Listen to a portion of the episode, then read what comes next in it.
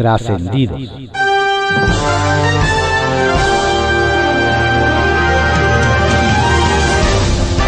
Continuamos con la audiosíntesis informativa de Adrián Ojeda Román, correspondiente a hoy, miércoles 9 de febrero de 2022.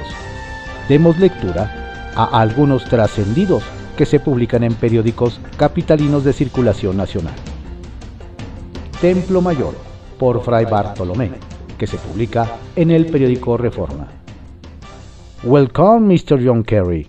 Bienvenido a la Tierra del Mañana, porque a lo mejor mañana la 4T empieza a preocuparse por el cambio climático. Por ahora, venga y aspire profundamente 33 veces más del dióxido de azufre proveniente de la termoeléctrica y la refinería de Tula. Como responsable de la lucha contra el cambio climático en la administración de Joe Biden, seguramente le encantará conocer las obras del tren Maya. Se tuvieron que quitar 22.000 arbolitos, pero no se preocupe, que nomás estorbaban para el paso de nuestros trenes de diésel. Nos gustaría presentarle cómo van en México los cumplimientos del Acuerdo de París y los objetivos de la COP26 pero fíjese que hemos estado muy ocupados cerrando las oficinas del Instituto Nacional de Ecología y nos gustaría que platicara con la Secretaría de Medio Ambiente. Pero la verdad es que nadie sabe dónde se metió. Seguramente le han dicho que estamos desenchufando las energías limpias, pero no se preocupe, Mr. Kerry, que a cambio tenemos harto combustóleo para quemar, quemar y quemar. Que disfrute su visita a México serenos morenos. Todo indica que la ladura de Morena, de tan dura, se fracturó. La prueba está en el fracaso de la autoproclamada Convención Nacional Morenista, convocado por el locuaz de John Ackerman y su esposa Irma Herenida Sandoval, expulsada del gobierno federal. Aunque sus organizadores presumen que participaron 3.000 personas, la realidad es que al show le hicieron el vacío de manera muy notoria las principales figuras del morenismo, empezando por el entorno de Claudia Sheinbaum. No debe ser casualidad que la jefa de gobierno se reunió en la víspera con los intelectuales favoritos del presidente, los morenos, y ninguno se apareció por la dichosa convención. Vaya, ni siquiera el periódico oficial del régimen le dio cabida en su página al asunto. Seguramente el más divertido con todo este asunto debe ser Mario Delgado, al que los intentos de Ackerman y comparsas por destituirlo le han hecho, como diría el clásico, lo que el viento a Juárez. Qué curiosos son algunos maestros en México, como los de Zacatecas, Hidalgo y Michoacán. Los profes le ponen mil trabas al regreso presencial a clases, alegando posibles contagios de COVID-19 pero a la hora de las protestas y las marchas, ahí no hay contagio que valga y se aglomeran hasta para bloquear vías. Unas clases de lógica, ¿no? Circuito Interior, que se publica en el periódico Reforma. La oposición en Los Celes solicitó ayer una mesa de trabajo con los funcionarios capitalinos relacionados con el caso Invermectina. Y Morena se las cambió por la petición de un informe detallado y la posibilidad de que cada bancada les formulara además dos preguntas. Dirán que es rendición de cuentas aunque parezca más, rendición de cuántos.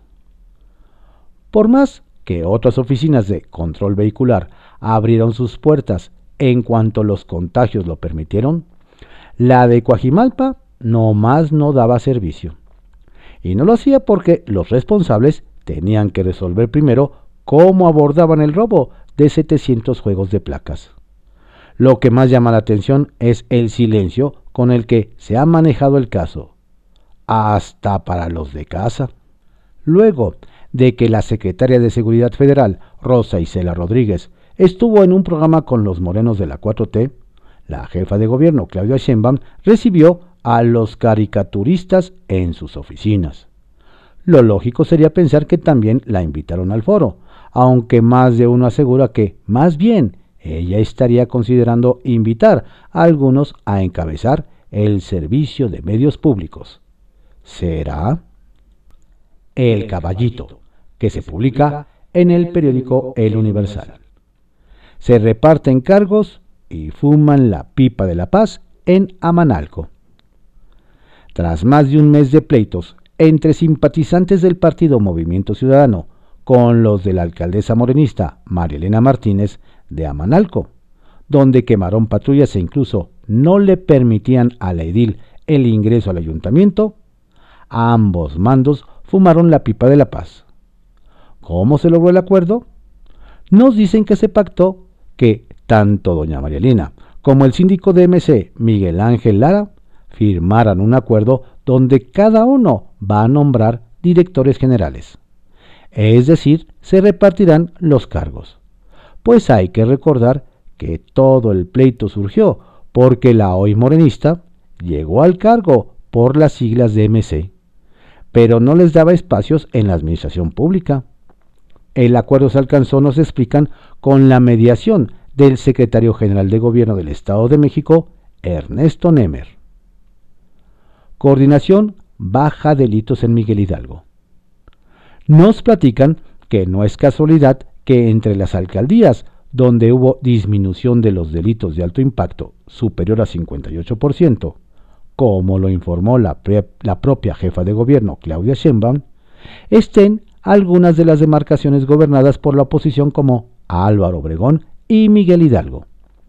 En el caso del edil panista de Miguel Hidalgo, Mauricio Tabe, nos dicen que se ha tomado muy en serio el tema de abatir la inseguridad y sin tener trato privilegiado con el gobierno capitalino, ha encontrado la forma de colaborar con la administración central. Nos recuerdan que blindar Miguel Hidalgo ha significado también la coordinación con la alcaldía Coajimalpa y con municipios mexiquenses como Huizquilucan y Naucalpan. La clave para bajar la incidencia delictiva, aseguran, está en la coordinación. Nuevo líder priista en Edomex. Ayer se llevó a cabo la sesión extraordinaria del Consejo Político del Partido Revolucionario Institucional PRI en el Estado de México. En sustitución de Alejandra del Moral fue electo Eric Sevilla como nuevo dirigente y Montserrat Sobreira como secretaria, quienes integraron la única fórmula inscrita nos dicen que don Eric dejó la Secretaría de Desarrollo Social del gobierno mexiquense, en donde le tocó defender el programa insignia del gobernador Alfredo del Mazo, que es el salario rosa.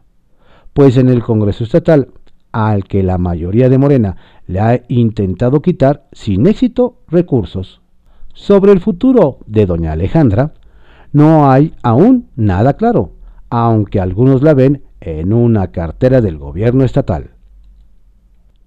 Línea 13, que se publica en el periódico Contrarréplica. Facultades de denuncia. El diputado Gerardo Villanueva presentó una iniciativa para que la Auditoría Superior de la Ciudad de México tenga atribuciones para promover acciones ante el Tribunal de Justicia Administrativa local y ante la Fiscalía Especializada en combate a la corrupción, cuando encuentre alguna irregularidad que así lo amerite en las auditorías.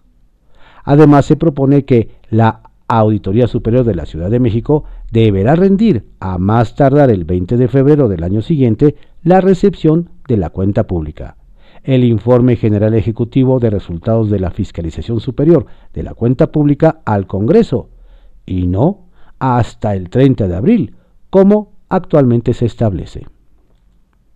Bloqueo al Congreso. Este martes, el bloque urbano popular cercó durante algunas horas el Congreso de la ciudad debido a la supuesta oposición de la diputada del PAN, Daniela Gisela Álvarez, a la construcción de 98 viviendas del INVI en San Pedro Mártir. De acuerdo a las y los manifestantes, la legisladora acusa que la gente que va a llegar a vivir allí le va a quitar el agua a la gente del pueblo sin embargo, aclararon que las viviendas son para personas que viven en el mismo pueblo. Las y los manifestantes arribaron al recinto de Donceles y Allende alrededor de las 8 de la mañana y permitieron el acceso alrededor de las 11 de la mañana, después de que fue recibida una comisión. conciliar sin enfrentar. Conciliar sin enfrentar fue la expresión que, utilizó el diputado Jorge Gaviño al presentar una iniciativa de reforma a la ley de movilidad capitalina para regular el transporte por aplicación, las apps. Estamos proponiendo en síntesis, diputadas, diputados, conciliar sin enfrentar el uso de las plataformas con los taxis. Todo ello regulado con las mejores prácticas internacionales, señaló el legislador. La propuesta, entre otras cosas, establece que las plataformas como Uber, Didi, Cabify, entre otras, estén reguladas bajo un esquema que protejan los derechos de usuarios y conductores, además de sus tarifas.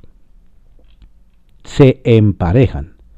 De acuerdo a datos presentados por las firmas Massive Caller, la intención del voto a la candidatura a la jefatura de gobierno por parte de Morena y sus aliados, se cierra y presenta un empate técnico entre Mario Delgado con 20.1%, Hugo López Gatel con 19.9% y sorpresivamente los alcanza Omar García Harfuch con 19.7%. Y a 7.3 puntos de distancia se encuentra Martí Batres con 12.6%. Por su parte, las preferencias en la oposición las encabeza Adrián Rubalcaba con 24.6%, seguido de Margarita Zavala con 16.9%. El estudio mantiene adelante con 42.8% una posible alianza entre Morena, PT y Partido Verde contra 29% de la de los partidos PAN, PRI y PRD. Kiosco, que se publica en el periódico El Universal titular de la Policía Estatal, prefiere la protección federal. Desde Zacatecas nos cuentan que las condiciones de inseguridad que hay en el Estado no son solo percepción de la población, pues comienza a reflejarse en funcionarios, en especial en la Secretaría de Seguridad Pública Estatal. Nos detallan que el convoy que usa el titular de esa dependencia, el general retirado Adolfo Marín Marín, mando desde noviembre de 2021, al principio era resguardo por patrullas de la Policía Estatal Preventiva, pero a últimas fechas solo es custodiado por camionetas de la Guardia Nacional, por lo que varios se preguntan si hay poca confianza en los agentes estatales o de plano las cosas están tan mal como para blindar de tal forma sus desplazamientos. ¡Qué miedo! que siga la fiesta. ¿Qué qué? El que sigue dándole prioridad a la fiesta más que a la prevención de contagios de COVID-19 en Baja California Sur, nos platican, es el alcalde de Los Cabos, Oscar Lex Castro, de Morena.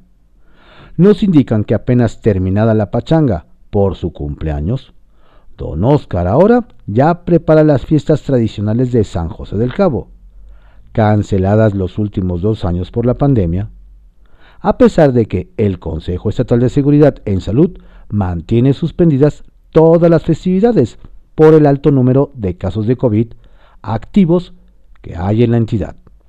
Y aunque Don Oscar asegura que tiene plan A, B o C, según le pongan el semáforo, aclaró que eso sí, serán muy austeras. Menos mal que algo le preocupa. Como niño en juguetería.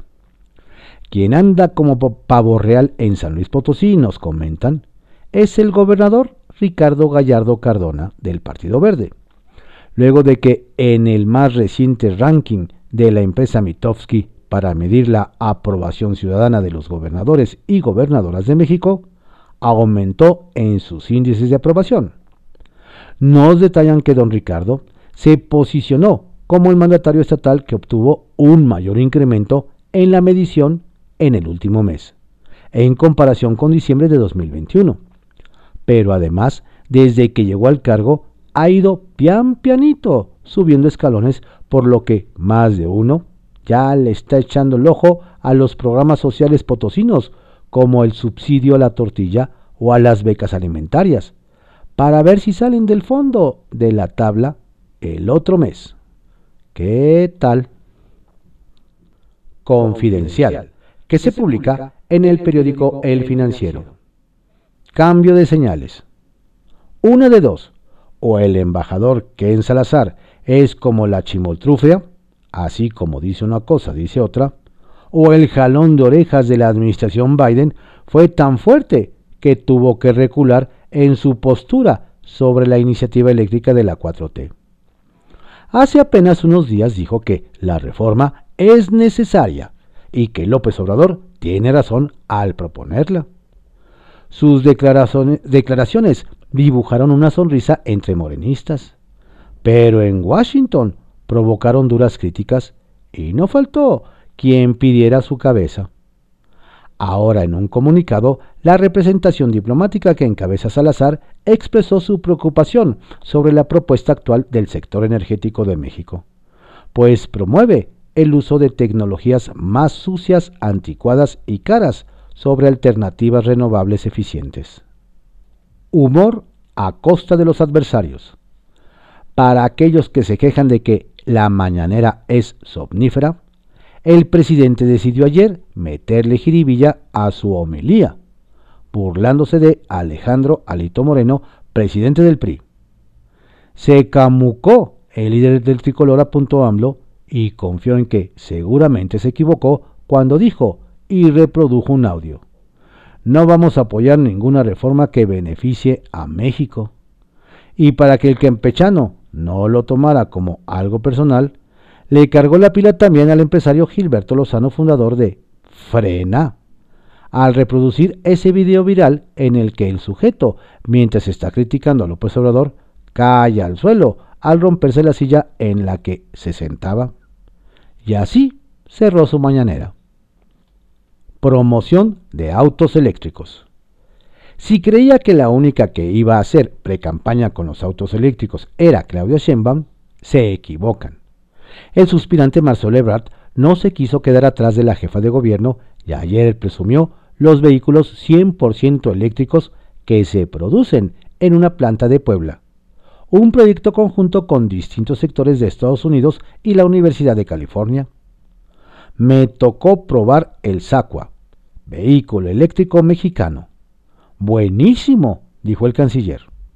Y puso a su subsecretaria Marta Delgado a grabar un video presentando el auto, ensamblado casi por puras mujeres. La reinfección del general. El general Luis Crescencio Sandoval anunció ayer que dio positivo a COVID-19, por lo que le deseamos pronta recuperación. Pero también deseamos que de inmediato se rompa la cadena de contagio que puede generar el titular de la defensa, quien no es muy proclive al uso de cubrebocas, menos cuando está junto al presidente. Apenas el lunes durante su cumpleaños, el general partió pastel en un lugar cerrado frente a López Obrador, Claudia Sheinbaum y otros tantos funcionarios. Todos, por supuesto, sin cubrebocas. ¿Se ablanda la IP ante la eléctrica? Aunque aclara que todo depende de lo que decida la dirigencia nacional de su partido, el jefe de la bancada del PRI en San Lázaro, Rubén Moreira, deslizó de nuevo ayer la posibilidad de que se allane el camino de la reforma eléctrica. Y reveló que en la última reunión que tuvimos acá o en la penúltima, ya no sé, yo vi a los miembros de algunas organizaciones empresariales ya hablando de normas secundarias. Antes no se hablaba de eso. Algunos de ellos aceptaron ya que habían distorsiones en el mercado que había que arreglar. ¿Será? Reviven pugnas en mini tribus. Mal y de malas están pasando la mini bancada amarilla en San Lázaro. Sin poder superar las pugnas entre lo que queda del PRD, ayer por si algo les faltara, a su coordinador, Luis Espinosa Cházaro, le hackearon su WhatsApp y nada bien cayó la noticia justo cuando una de las tribus del Sol Azteca, el grupo más pequeño de la chiquillada, le exige al coordinador una vicecoordinación como cuota merecida. ¿Algún mensaje comprometedor habría? Bajo reserva, que se publica en el periódico El Universal. sopes a cargo del erario para la Agencia de Inteligencia de la 4T. Hace unos días le comentamos en este espacio que la Unidad de Inteligencia Financiera WIF había lanzado un estudio de mercado para la compra de víveres debido a que donde se localiza la sede no hay muchos locales para comer, pero también por cuestiones de seguridad para su personal. Sin embargo, la WIF no es la única dependencia federal que procura alimentos para sus empleados. El Centro Nacional de Inteligencia CNI, otrora CISEN, también analiza el mercado para realizar próximamente una licitación y comprar sopes, tortillas y tostadas.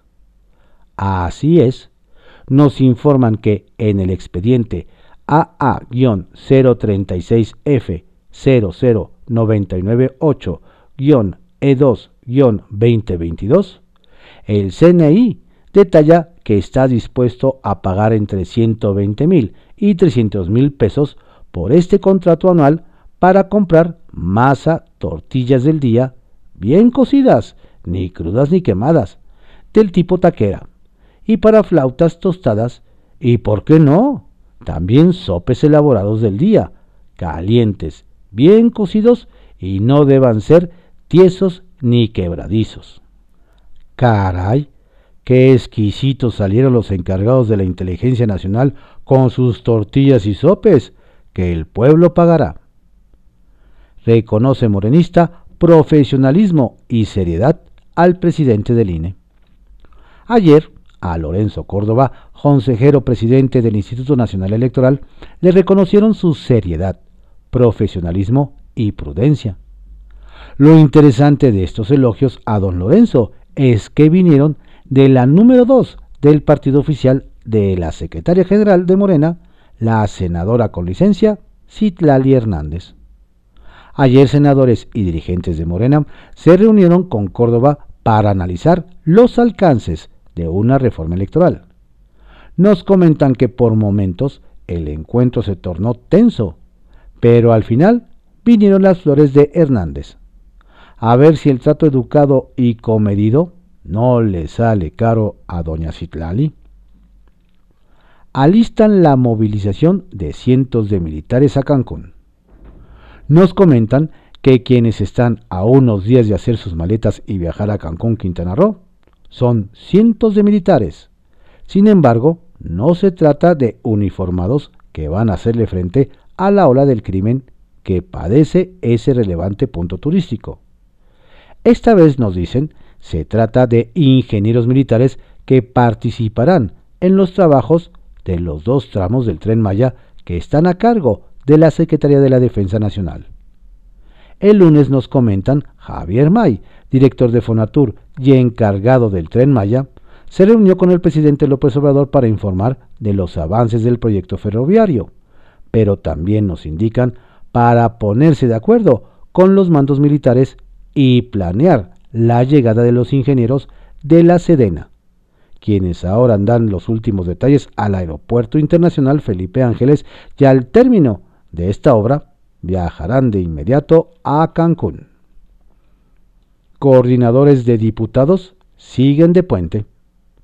Vaya quemón el que el presidente de la Junta de Coordinación Política de la Cámara de Diputados, Rubén Moreira del PRI, le dio al resto de los coordinadores parlamentarios, quienes brillaron por su ausencia en el foro 15 del Parlamento Abierto sobre la reforma eléctrica que se realizó la tarde de este martes. Ignacio Mier, el líder de Morena, mandó a Leonel Godoy en su representación, Carlos Puente del Partido Verde a Luis Alberto Martínez y Alberto Anaya, coordinador del PT, a la diputada Magdalena Núñez, mientras que el resto aparentemente ni representante tuvieron. Ante dicho escenario, Moreira habló unos minutos al inicio del acto y vino el machucón cuando hizo votos porque fuese productivo el debate después de este puente vacacional que parece que todavía algunos aprovecharon el día de hoy. Trascendió que se publica en el periódico Milenio. Trascendió que la bancada panista, encabezado por Jorge Romero en la Cámara de Diputados, presentará las dos primeras iniciativas de su paquete antiautoritarismo. Una de ellas para convertir la Secretaría de la Función Pública en un instituto autónomo encargado de investigar y sancionar los actos de corrupción de servidores públicos, pero sin atender consignas ni complicidades. La otra para ampliar los requisitos de los aspirantes a integrar los órganos autónomos y evitar su eventual subordinación al presidente de la República en turno.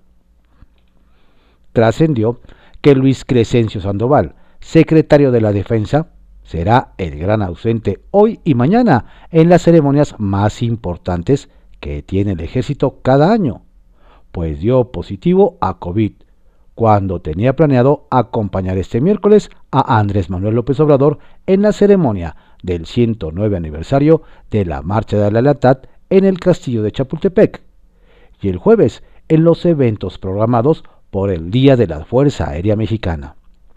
Y hay que apuntar que ayer estuvo en Palacio Nacional sin cubrebocas.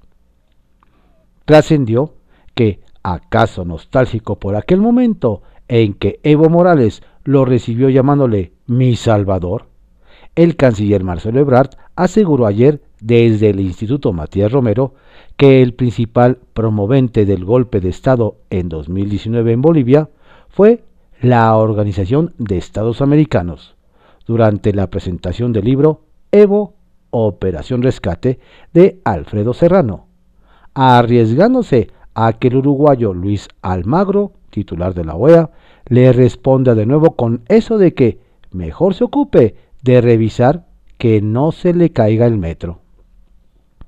Trascendió que aprovechando la pista en que se convirtió ayer la mañanera en Palacio Nacional, el presidente expuso que si hay interés en las energías limpias, siempre y cuando y los estadounidenses se pongan a mano con créditos baratos y hasta evocó a una figura de la televisión del siglo pasado para dejar clara su postura con aquello de que no somos ecoloco, en referencia al amante de la basura y el smog de la serie infantil Odisea Burbuja. Sacapuntas, que se publica en El Heraldo de México. La agenda de Kerry. Tres reuniones sostendrá este miércoles el enviado presidencial de Estados Unidos para el clima, John Kerry. La principal en Palacio Nacional será con el presidente López Obrador, pero además tendrá encuentros con el secretario de Hacienda Rogelio Ramírez de la O y con el canciller Marcelo Ebrard. Este último será en la sede de Relaciones Exteriores. Se abre el museo. Nos adelantan que el Día de la Fuerza Aérea Mexicana, este jueves, servirá al presidente López Obrador para ir abriendo segmentos de lo que será el AIFA. Uno de ellos, nos cuentan, es el Museo del Mamut, cuya inauguración formal será en octubre, pero se podrá visitar a partir de mañana. De hecho, colocará una placa alusiva al recinto arqueológico. Atentos al Banjico. Primera prueba tendrá la gobernadora del Banco de México, Victoria Rodríguez Ceja, este jueves, al presidir su primera junta de gobierno, porque ahí se definirá la política monetaria para este 2022 y la decisión estará completamente ligada al comportamiento inflacionario de este principio de año. Hay quienes anticipan que la tendencia seguirá al alza. El bronco bajo lupa. En proceso están cinco denuncias contra el exgobernador de Nuevo León, Jaime Rodríguez, por parte de la Fiscalía del Estado a cargo de Gustavo Adolfo Guerrero. Tienen que ver con, presunto, con presunta corrupción en servicios de agua y drenaje y en Isteleón. La buena noticia para el Bronco es que no legalizó aquello de mocharle las manos a los corruptos. Duda razonable. Hay sospechas en el gobierno federal, nos cuentan, de que los bloqueos a finales de enero en la carretera Cananea y Muris no se debieron a un reclamo laboral de mineros. Hay quienes sostienen que tienen que ver con el laudo que obliga al líder sindical Napoleón Gómez Urrutia a reintegrar 55 millones de dólares al gremio. No estaría de más preguntarle, dicen. Estos fueron algunos trascendidos que se publican en periódicos capitalinos de circulación nacional en la audiosíntesis informativa de Adrián Ojeda Román, correspondiente a hoy, miércoles 9 de febrero de 2022. Tenga usted un excelente día. Cuídese mucho, no baje la guardia. La pandemia sigue. Saludos cordiales de su servidor, Adrián Ojeda Castilla.